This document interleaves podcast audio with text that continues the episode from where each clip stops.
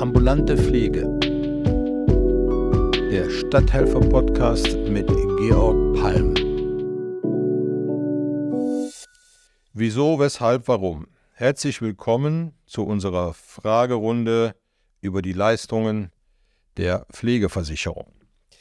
Als Gast habe ich heute wieder Philippine dabei, die ganz viele Fragen aufgeschrieben hat zum Thema Geldleistung und Sachleistung. Ein Thema, das alle berührt, die zumindest Pflegegrad 2 und mehr haben. Liebe Philippine, herzlich willkommen. Danke dir. Und du hast ganz viele Fragen mitgebracht. Genau. Lass uns am besten gleich anfangen. Ja, super. Ja, wir wollten uns ja heute mal mit dem Thema, genau, Sachleistung und Geldleistung beschäftigen. Was steckt da eigentlich dahinter, hinter diesen Begriffen? Ähm, und da wäre es super, wenn du mir das so ein bisschen erklärst. Und ich habe gedacht, vielleicht hilft das ja den Leuten, wenn ich jetzt einfach mal aus der Rolle einer pflegenden Angehörigen spreche und sage, meine Mutter äh, hat jetzt Pflegegrad 2 äh, genehmigt bekommen. Und was muss ich jetzt eigentlich machen? Also ich weiß, okay, da könnte ich jetzt Geld bekommen, aber ich könnte auch Sachleistungen bekommen oder ähm, etwas, was mir ein Pflegedienst anbietet. Wie gehe ich da vor? Und ähm, ich glaube, vielleicht machen wir es einfach Schritt für Schritt, dass du mir vielleicht zunächst erklärst, was muss ich eigentlich beantragen jetzt als nächstes, wo ich diesen Pflegegrad genehmigt bekommen habe. Und ähm, was ich jetzt dann auch noch im Kopf dazu habe, ist, es gibt ja noch einen Unterschied zwischen Pflegegrad 1 und Pflegegrad 2 aufwärts. Also vielleicht kannst du mir da Schritt für Schritt einmal erklären, was da ja, gemacht okay. werden muss. Ähm, sortieren wir ein bisschen, fangen wir an mit den Pflegegraden. Der Pflegegrad 1, da bekommst du bzw. die pflegebedürftige Person nur die Entlastungsleistung. Also das, was wir beim letzten Mal besprochen hatten. Es gibt keine Geldleistung, keine Sachleistung und alle anderen Leistungen, die da hinten dranhängen, sind bei Pflegegrad 1 nicht dabei. So, das heißt also, ähm, bei Pflegegrad 1 habe ich auch keinen Pflegedienst, der mit den Kassen abbrechen könnte. Das müsste ich da alles selber zahlen. Erst ab Pflegegrad 2 bis Pflegegrad 5 haben wir Geldleistung, Sachleistung, wir können Kurzzeitpflege beantragen, Verhinderungspflege. All diese Sachen gibt es erst ab Pflegegrad 2. Und das System ist für alle Pflegegrade gleich. Also ob ich jetzt Pflegegrad 2 habe oder Pflegegrad 5, vom System her ist alles gleich, es ändern sich nur die Zahlen. Also bei Pflegegrad 2 kriege ich zum Beispiel 724 Euro Sachleistung, bei Pflegegrad 3 sind es schon 1268. Und die Zahlen ändern sich. Ähm, und das ist der einzige Unterschied. Also je höher der Pflegegrad, je mehr Leistung und je mehr Geld bekomme ich, weil man prinzipiell davon ausgehen kann, wenn man einen höheren Pflegegrad hat, ist der Pflegebedarf größer oder die Krankheit schlimmer. Also brauche ich auch mehr Geld. So, das ist im Prinzip das einfache System, was dahinter steckt. Das heißt, alles, was wir über den Pflegegrad 2 besprechen, gilt auch für alle anderen okay. im Prinzip gleich. Aber wenn jetzt hinter dem Pflegegrad 2 zum Beispiel äh, die Zahl 724 steht, sagtest du gerade, oder? Mhm. Ähm, als Sachleistung heißt das aber nicht, dass ich im Umkehrschluss mir auch 4, äh, 724 Euro auszahlen lassen kann, sondern da gibt es einen Unterschied zwischen dieser Sachleistungssumme und der tatsächlichen Geldleistung, die ich mir beispielsweise auszahlen lassen Ja. könnte, richtig? So ist es im Prinzip. Also ähm, es ist grundsätzlich so, man hat bei den Grundtypen hat man einmal eine Geldleistung und einmal eine Sachleistung. Die Namen bringen schon ein bisschen das, was man wirklich hat. Also eine Geldleistung ist eine Zahlung in Geld. Das Geld wird von der Pflegekasse an den Pflegebedürftigen überwiesen. Bei einer Sachleistung bedeutet, ich kann eine Sachleistung einkaufen, die wiederum muss von einem qualifizierten Pflegedienst erbracht werden und der Pflegedienst rechnet dann mit der Krankenkasse seine Leistungen ab bis maximal 724 Euro. So. Bei vielen ist es so, dass diese Geldleistung ist so ein ganz schwieriges Thema. Das heißt also, wenn ich bei Pfleger 2 316 Euro Geldleistung bekomme, also viel weniger als die 724, ähm, ich kriege also nur 316 Euro Geldleistung, dann hat die pflegebedürftige Person dieses Geld zur Verfügung und kann damit Menschen bezahlen, die die Pflege übernehmen. So, in der Regel ist es ja so, oh, ein bisschen erkältet. äh, in der Regel ist es ja so, dass das dann die pflegenden Angehörigen machen. Also Mutter, Tochter, Kinder, Enkel, wer auch immer die Pflege. So, und mit diesen 316 Euro kann ich dann diese Menschen unterstützen und sagen, komm, du kriegst Benzingeld, wenn die weiter weg wohnen oder äh, ich bezahle meine Nachbarin, wenn die für mich einkaufen geht und gebe ah, okay, mal ein bisschen heißt, Geld von diesen 316 Euro. So ist es eigentlich gedacht. Okay, das heißt, ich muss nicht äh, vor der Pflegekasse ähm, eine Rechnung mit reingeben und nachweisen, wofür ich dieses Geld ausgebe, sondern ich kann es einfach ausgezahlt bekommen und dann meine Angehörigen damit unterstützen. Genau, du sagst es richtig. Ich muss für das Geld keine Rechenschaft ablegen. Und das ist meines Erachtens das große Problem bei der ganzen Geschichte, weil ähm, man muss davon ausgehen, dass im Moment ungefähr 80 Prozent aller Pflegebedürftigen werden zu Hause gepflegt. Der größte Teil davon wird von pflegenden Angehörigen gepflegt. Das ist also die größte Pflegegruppe. Und das meiste Geld, was in der ambulanten Pflege ausgegeben wird, sind die Geldleistungen. Also die sind wesentlich höher als alle anderen Leistungen. Leider ist es im Moment so, und diese Tendenz verstärkt sich immer mehr, dass pflegebedürftige Menschen diese 316 Euro nicht nutzen, um Pflege zu bezahlen, sondern die nutzen die, um die Miete oder die erhöhten Heiz- oder die erhöhten Stromkosten zu bezahlen. Das heißt also, diese 316 Euro werden eigentlich zweckentfremdet. Und das ist eine relativ schwierige Situation, weil die Pflegeversicherung ist ja eine Versicherung. Das heißt, wir zahlen in die Pflegeversicherung ein, in der Hoffnung, dass wir dann Versicherungsleistungen am Ende bekommen. Wenn wir aber Versicherungsleistungen bekommen, die dann aber nicht für diese Versicherung ausgeben, ist das eigentlich nicht korrekt. Ne? So. Leider ist es so, dass sich da keiner rantraut. Kein Politiker wird das je wieder angreifen. Man kann auch jeden verstehen, der sagt, ich bin froh, dass ich die 316 Euro habe, ich kann mir damit ein bisschen Hilfe haben. Die Schwierigkeit ist, dass wenn der Mensch pflegebedürftig ist, was ja festgestellt wurde, braucht er ja auch Pflege. Wer macht das dann dann? Ne? Entweder hat der Glück und er hat noch viele Kinder und Enkelkinder, die dann einfach sagen, Mutti, ich brauche dein Geld nicht, wir machen das für dich alles umsonst, dann ist es ja okay. Oft ist es aber dann auch nicht so. Ne? Es gibt natürlich auch negative Fälle, wo, wo dann das Geld für ganz andere Sachen ausgegeben wurde. Aber es ist immer eine schwierige Gratwanderung.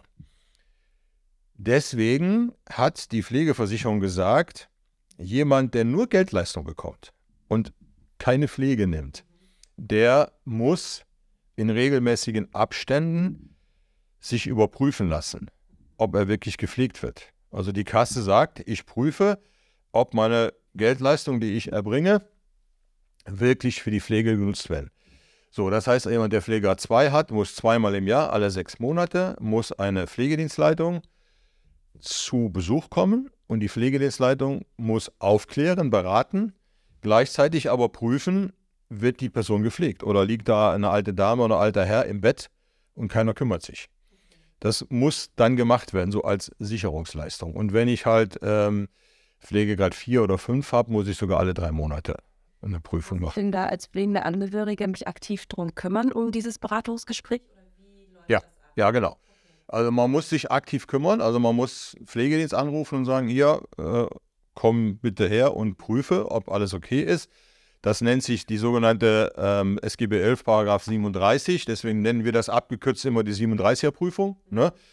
Ähm, es ist so, dass Pflegedienste ja sagen, naja, ich soll da immer hin, soll die Prüfung machen, aber ansonsten will er meine Leistung nicht. Also sagen viele Pflegedienste, pff, warum soll ich das machen? Ne? Auf der anderen Seite gibt es so ein bisschen die Umkehr, dass man sagt, okay, wenn ich halt regelmäßig Kunden habe, die eine 37er Prüfung von mir bekommen, dann bin ich nah dran und habe dann vielleicht auch Kunden, wenn der dann Hilfe braucht, kommt er natürlich vielleicht erst zu mir, als wenn er woanders hingeht. Also es ist sehr unterschiedlich, wird es gehandhabt. Wir bei den Stadthelfern machen es so, dass wir also ähm, Menschen aufnehmen, die nur die Prüfung haben wollen und wir von uns aus auch aktiv auf die Kunden zugehen und sagen, also pass auf, deine Prüfung steht wieder an, lass uns mal einen Termin machen. Weil die Krankenkassen gehen je nach Kasse relativ rigoros vor. Kommt der Prüfbericht nicht, dann kriegen die einen Brief, haben zwei Wochen Zeit, die Prüfung nachzureichen und das Geld wird gestrichen. Und zwei Wochen sind dann manchmal eng, schnell mal einen zu finden, der dann plötzlich kommt. Ne? Also man sollte das aktiv äh, wirklich ähm, machen und äh, prüfen. Das heißt, äh, wenn ich jetzt noch mal einen Schritt zurückgehe, ich habe jetzt den Pflegegrad oder meine Mutter hat den Pflegegrad bekommen. Ähm, wir möchten gerne erstmal die Geldleistung beantragen. Äh, Im Zuge dessen würden wir uns dann auch um ein Beratungsgespräch kümmern. Ähm, und was beantrage ich jetzt, um diese Geldleistung zu bekommen? Kann ich einfach nur das beantragen? Oder ich habe auch mal gehört, man muss äh, Kombileistungen beantragen. Was steckt da dahinter? Wie ist da die Verknüpfung? Ja, also man hat ja ähm, immer diese Situation, ich bekomme Pflegegeld, dann bekomme ich keine Sachleistung. Also ich kriege entweder 316 Euro Pflegegeld, dann gibt es keine Sachleistung. Oder aber ich nutze die Sachleistung voll aus, also 724 Euro gehen für die Sachleistung drauf, dann gibt es keine Geldleistung. Das ist so die einfachste Form. Ne? Da muss ich nicht viel beantragen. Wenn ich nur eine Leistung haben will, dann mache ich nur die Geldleistung. So, jetzt ist es aber möglich, beide Leistungen miteinander zu kombinieren. Dafür muss man die sogenannte Kombileistung beantragen. Und es ist so, dass man grundsätzlich sagen sollte, immer, wenn ich einen Pflegegrad beantrage, gleich die Kombileistung mit beantragen. Weil dann wird nämlich bei der Krankenkasse automatisch verrechnet. Also das heißt, ich kann dann einen Pflegedienst beauftragen, der ein paar Leistungen bringt. Und ich kann gleichzeitig noch ein bisschen Geld bekommen. Ne? So eine einfache Rechnung, wenn ich jetzt einen Pflegedienst beauftrage, der vielleicht ein, zwei Mal die Woche kommt, der nutzt nur die Hälfte der Sachleistung. 50 Prozent. Dann kriege ich, wenn ich die Kombeleistung beantrage, automatisch von der Krankenkasse noch 50 Prozent vom Pflegegeld ausgezahlt. Ne? Oder wenn der Pflegedienst äh, nur 10 Prozent nutzt, weil er nur Prüfbesuche macht, dann kriege ich halt entsprechend 90 Prozent Geldleistung. Das macht die Kasse dann automatisch. Ne? Das dauert dann manchmal ein bisschen. Also die Pflegedienst, der muss erst die Rechnung stellen, der Rechnung wird dann bezahlt und wenn das erledigt ist, prüft die Kasse, ich muss noch Geld auszahlen. Dann kommt das Pflegegeld manchmal ein bisschen später, aber man hat automatisch immer die Leistung, man muss sich dann auch nicht mehr kümmern. Und man hat dann den Vorteil, dass diese 37er Beratungen nicht mehr stattfinden müssen, weil ja der Pflegedienst da ist. Also der, die Sachleistungen werden verarbeitet, ein Pflegedienst ist regelmäßig vor Ort. Dann geht die Krankenkasse und die Pflegeversicherung davon aus, da ist ja ein Pflegedienst, das ist okay. okay. Ne? Also diese 37er muss ich immer dann machen, wenn ich nur Geld, nur Geld leiste. Okay. Ich kann trotzdem einmal im Jahr eine Beratung in Anspruch nehmen. Darauf hat jeder ein Recht, auch wenn ich einen Pflegedienst habe. Also einmal im Jahr kann der Pflegedienst noch kommen und sagen, lass uns mal überprüfen, ist das alles noch so, wie es ist. In der Regel, dadurch, dass der Pflegedienst ständig kommt, merkt der Pflegedienst, okay, wir brauchen einen höheren Pflegegrad oder wir müssen was ändern sollte der Pflegedienst automatisch die Kunden ansprechen. Okay.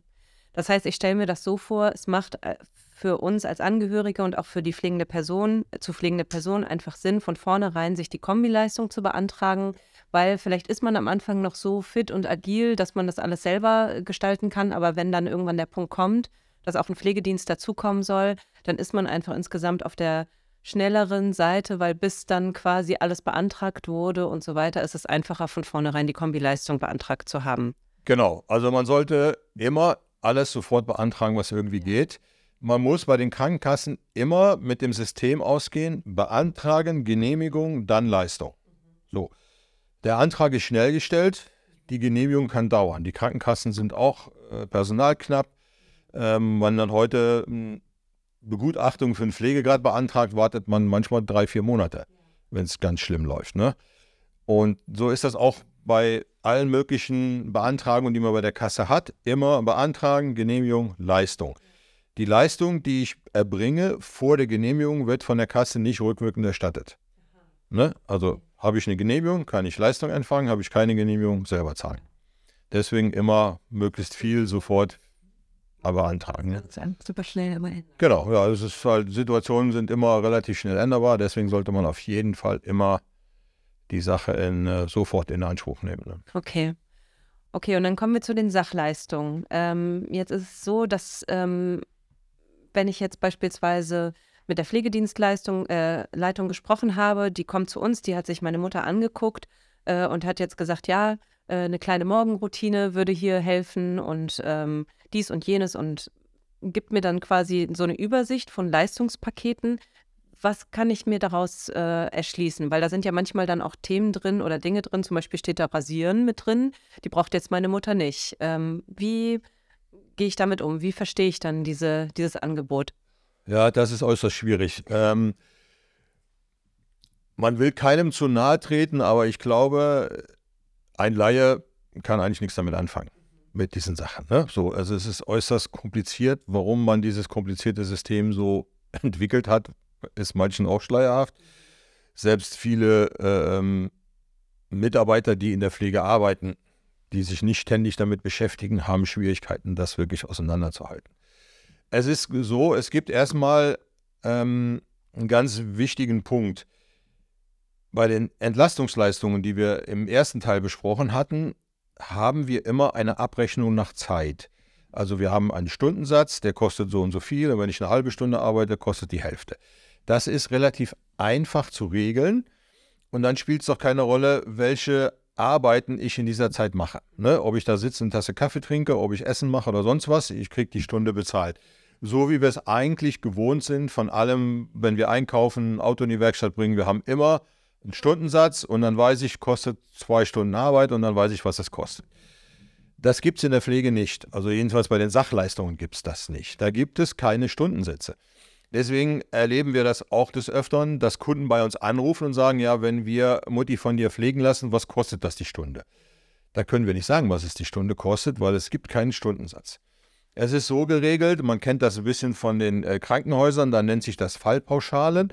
In der Pflegeversicherung sind das die sogenannten Leistungsklassen. Das heißt, man hat ganz viele Arbeiten in bestimmte Leistungsklassen zusammengefasst und wenn ich diese Leistungsklasse als Dienstleistung erbringe, bekomme ich eine bestimmte Summe Geld. Es spielt keine Rolle, wie lange ich für diese Leistung brauche. Wenn ich jetzt mal übertreibe, wenn ich jetzt die Leistung in fünf Minuten erbringe, kriege ich das gleiche Geld, als wenn ich eine Stunde brauche. So, ne, das spielt also keine Rolle. Und diese verschiedenen Leistungsklassen, die kann, kann man im Internet nachlesen, da muss man natürlich vorsichtig sein, sind in jedem Bundesland anders. Also man muss immer die einzelnen Bundesländer äh, vergleichen. Ne? Also man kann jetzt nicht sagen, ich habe Leistungsklassen von äh, Schleswig-Holstein und ich wohne in München und so, das funktioniert nicht. Da muss man also gucken. Und man muss aufpassen, man muss halt sehen, dass man die neuesten Ausgaben haben, weil ab und an werden die auch schon mal ein bisschen verändert. So, und wenn ich jetzt zum Beispiel hingehe und sage, ich habe eine kleine Morgentoilette. So, bei der kleinen Morgentoilette sind verschiedene Arbeiten aufgelistet. Das kann sein ähm, An- und Ausziehhilfe. Das kann sein Waschen, Zähneputzen, Rasieren, was du eben sagtest. Und ähm, das bedeutet aber nicht, dass alles, was unter den kleinen Morgentoilette aufgelistet ist, immer erfüllt sein muss, sondern es muss ein Punkt von diesen fünf sind es, glaube ich, in der kleinen Morgentoilette, muss erfüllt sein. Dann kann ich die kleine Morgentoilette abrechnen. So, wenn ich also jetzt sage, okay, meine Mutti muss nicht rasiert werden, aber warum steht das denn da? Also müsste es ja eigentlich billiger sein. Das funktioniert nicht. Wenn wir äh, der Mutter geholfen haben, sich anzuziehen, dann rechne ich die kleine Morgentoilette ab, weil dieser Punkt steht da drunter. Ne? Und ähm, dann kriege ich das Geld, was für die kleine Morgentoilette vorgesehen ist. Wie viel das ist, man bekommt einen Kostenvoranschlag, da steht das genau drin. Ne? Da steht also drin, ähm, eine kleine Morgentoilette bringt, ich sage jetzt mal eine Summe ungefähr 26 Euro. Das habe ich viermal gemacht in diesem Monat, also viermal 26 kriege ich so und so viel Geld. Es ist völlig wurscht, wie lange ich dafür gebraucht habe. Also es gibt keinen Stundensatz. Ne? Das, davon muss man sich verabschieden. So, und es ist jetzt so, dass ein Pflegebedürftiger ja ganz verschiedene Dinge benötigt. Der eine braucht äh, Hilfe bei Ausscheidungen, hat zum Beispiel einen Katheter und muss den Beutel geleert bekommen. Er braucht Hilfe beim Anziehen. Er braucht vielleicht Hilfe beim Zubereiten der Mahlzeit oder ich muss ihm sogar helfen zu essen. Äh, oder er will ein bisschen Hauswirtschaft noch haben. Also muss ich dann hingehen, muss den Katalog der Leistungsklassen, das sind ungefähr 32 äh, verschiedene Leistungsklassen, muss ich durchschauen und gucken, welche Arbeiten muss ich erbringen, zu welchen Leistungsklassen passen die und daraus ergibt sich dann das Leistungspaket und damit auch der Preis, den der Kunde bezahlen muss. Ne? Und ähm, die Pflegekraft muss halt jedes Mal, wenn sie beim Kunden ist, unterschreiben, welche von diesen Leistungsklassen tatsächlich erbracht wurden. Ne? Und das wird dann Ende des Monats abgerechnet. Ne? Also wenn ich zum Beispiel ähm, geplant habe, äh, kleine Morgentoilette, An- und Ausziehen und Hauswirtschaft, so, dann müsste ich jetzt sagen, okay, ich helfe ihm beim Anziehen sowas und dann mache ich noch die Hauswirtschaft. Jetzt passiert folgendes, ich helfe ihm beim Anziehen, aber der Kunde muss dann zum Arzt und die Hauswirtschaft fällt aus, äh, dann muss ich die auch dann streichen. Dann habe ich halt nur die kleine Morgentoilette erwartet, aber keine Hauswirtschaft. Und so muss dann der Mitarbeiter jeden Tag unterschreiben, was ist gemacht worden und Ende des Monats wird das dann entsprechend abgerechnet. Und der Kunde hat ja diesen Leistungsnachweis, wo draufsteht, was gemacht wurde, den muss er ja unterschreiben kann davon nur Kopie bekommen. Der Kunde bekommt eine Kopie, wenn er möchte, von der Rechnung, die wir an die Kasse schicken. So kann er stets vergleichen, was hat er geleistet, was ist abgerechnet worden und hat damit auch eine Kontrolle darüber. Ne? Es ist aber sehr kompliziert und sehr aufwendig. Und was ist, wenn jetzt quasi dann ähm, in der Zwischenzeit sich der Bedarf ändert? Also ähm, wir am Anfang festgelegt haben, wir machen ähm, die kleine Morgenroutine und machen und helfen beim Essen und so weiter. Und dann auf einmal kommt noch was dazu. Würde man dann immer wieder neu mit dem Pflegedienst absprechen oder die Pflegedienstleitung würde dann vorbeikommen, um den neuen Bedarf zu ermitteln? Oder wie läuft genau, das? Genau, also man, man muss im ständigen Austausch bleiben. Ne? So, das ähm, ergibt sich schon dadurch, dass eben, wenn Angehörige da sind, die das halt überprüfen oder aber im Regelfall ist es so, dass die Mitarbeiter, die beim Kunden sind, merken, ah, ich muss hier mehr machen, das reicht alles nicht mehr. Ne? Und spricht dann mit der Pflegedienstleitung und dann wird halt geschaut, was können wir mehr machen, wo können wir helfen oder können wir Leistung weglassen und dann andere dafür dazu nehmen.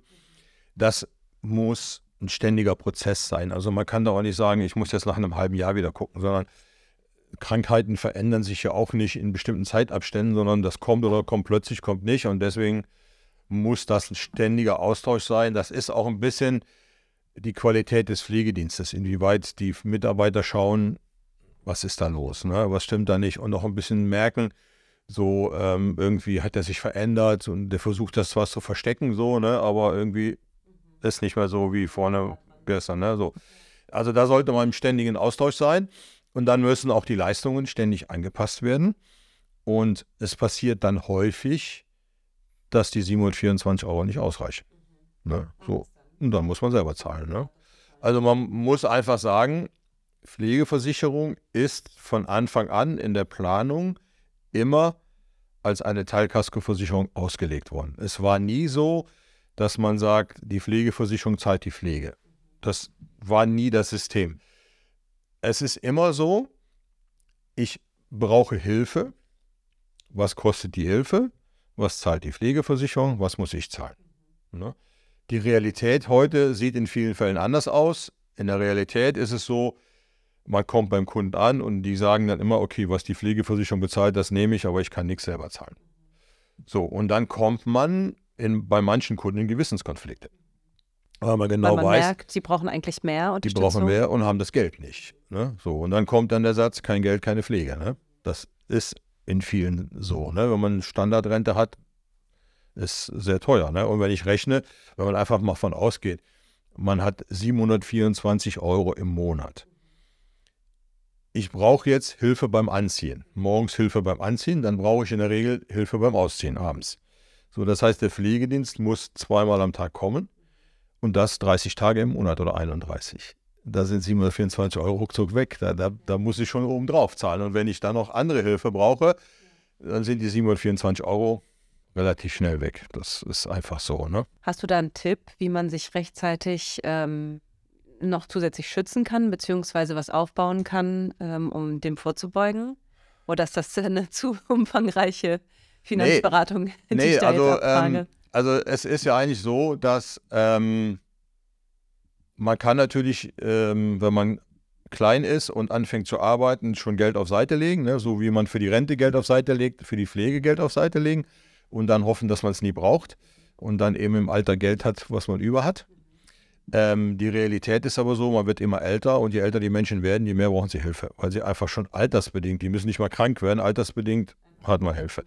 So, ähm, in der Regel ist es aber so, dass bei der heutigen Konstruktion von, von Arbeit und Kosten, ne? also ob ich jetzt äh, Facharbeiter bin oder so, man hat in der Regel ähm, reichtes Geld, um über die Runden zu kommen. Ne? Selbst wenn ich jetzt äh, Kinder habe und habe mehr Geld, dann heißt es, okay, ich kann halt die Miete zahlen, ich kann den Kindern was gönnen, aber dann ist auch Schluss. Ne? Die wenigsten haben so viel Geld, dass sie eben ähm, sagen, ich kann da noch jeden Monat 300, 400 Euro auf Seite legen. Weil ich muss ja für viele Sachen Geld auf Seite legen. Ne? Ich muss ähm, für die Rente Geld auf Seite legen, ich musste für die Pflege Geld auf Seite legen, ich muss vielleicht irgendwann ein neues Auto haben, ich muss Geld für die Waschmaschine, die irgendwann kaputt geht. Wenn ich Kinder habe, die müssen, weiß ich, alle drei Monate oder jedes Jahr neu angezogen werden, muss ich Geld haben. Dann kommen die in die Schule, dann wollen die vielleicht noch studieren. Also ich muss ja tausend Sachen Geld auf Seite legen. Ja. Und die Pflege ist immer das Was hinten irgendwann und ist weg. Mhm. So. Deswegen würde ich eher dazu raten, dass man seine Scham verliert. Also wenn man im Alter nicht so viel Geld hat und man kommt mit dem Geld der Pflegeleistung nicht hin. Man kann ja dann auch noch ein bisschen Verhinderungspflege, Entlastungsleistungen und da kann man noch ein bisschen tricksen, dass eben noch mehr Geld zusammenkommt, aber irgendwann reicht es halt nicht mehr. Dass man dann hingeht und geht zum Sozialamt. Ne? Es gibt halt über Sozialgesetzbuch Nummer 12 gibt es Hilfe zur Pflege, die kann man beantragen und dann springt das Sozialamt ein und zahlt die Pflege. So. Und das aus der Erfahrung heraus weiß ich, fällt ganz, ganz vielen Leuten extrem schwer, weil sie immer in diesem System groß geworden sind. Ich brauche nichts vom Staat. Wenn ich zum Staat muss, bin ich ein Verlierer oder äh, ich bin stigmatisiert, ne? so, weil ich kann mir halt mein Leben nicht mehr selber leisten. Aber das ist heutzutage wirklich Unsinn. Man sollte wirklich den Weg gehen. Da helfen auch die Pflegedienste bei der Beantragung. Das ist relativ einfach. Da, da muss man nicht viel machen. Klar, man muss beim Sozialamt ein paar Bögen ausfüllen und erzählen, wie viel Rente man bekommt und so. Aber wenn schon ein Pflegedienst da ist, der sagt, wir haben die und die Leistungen, dann wird das relativ schnell genehmigt.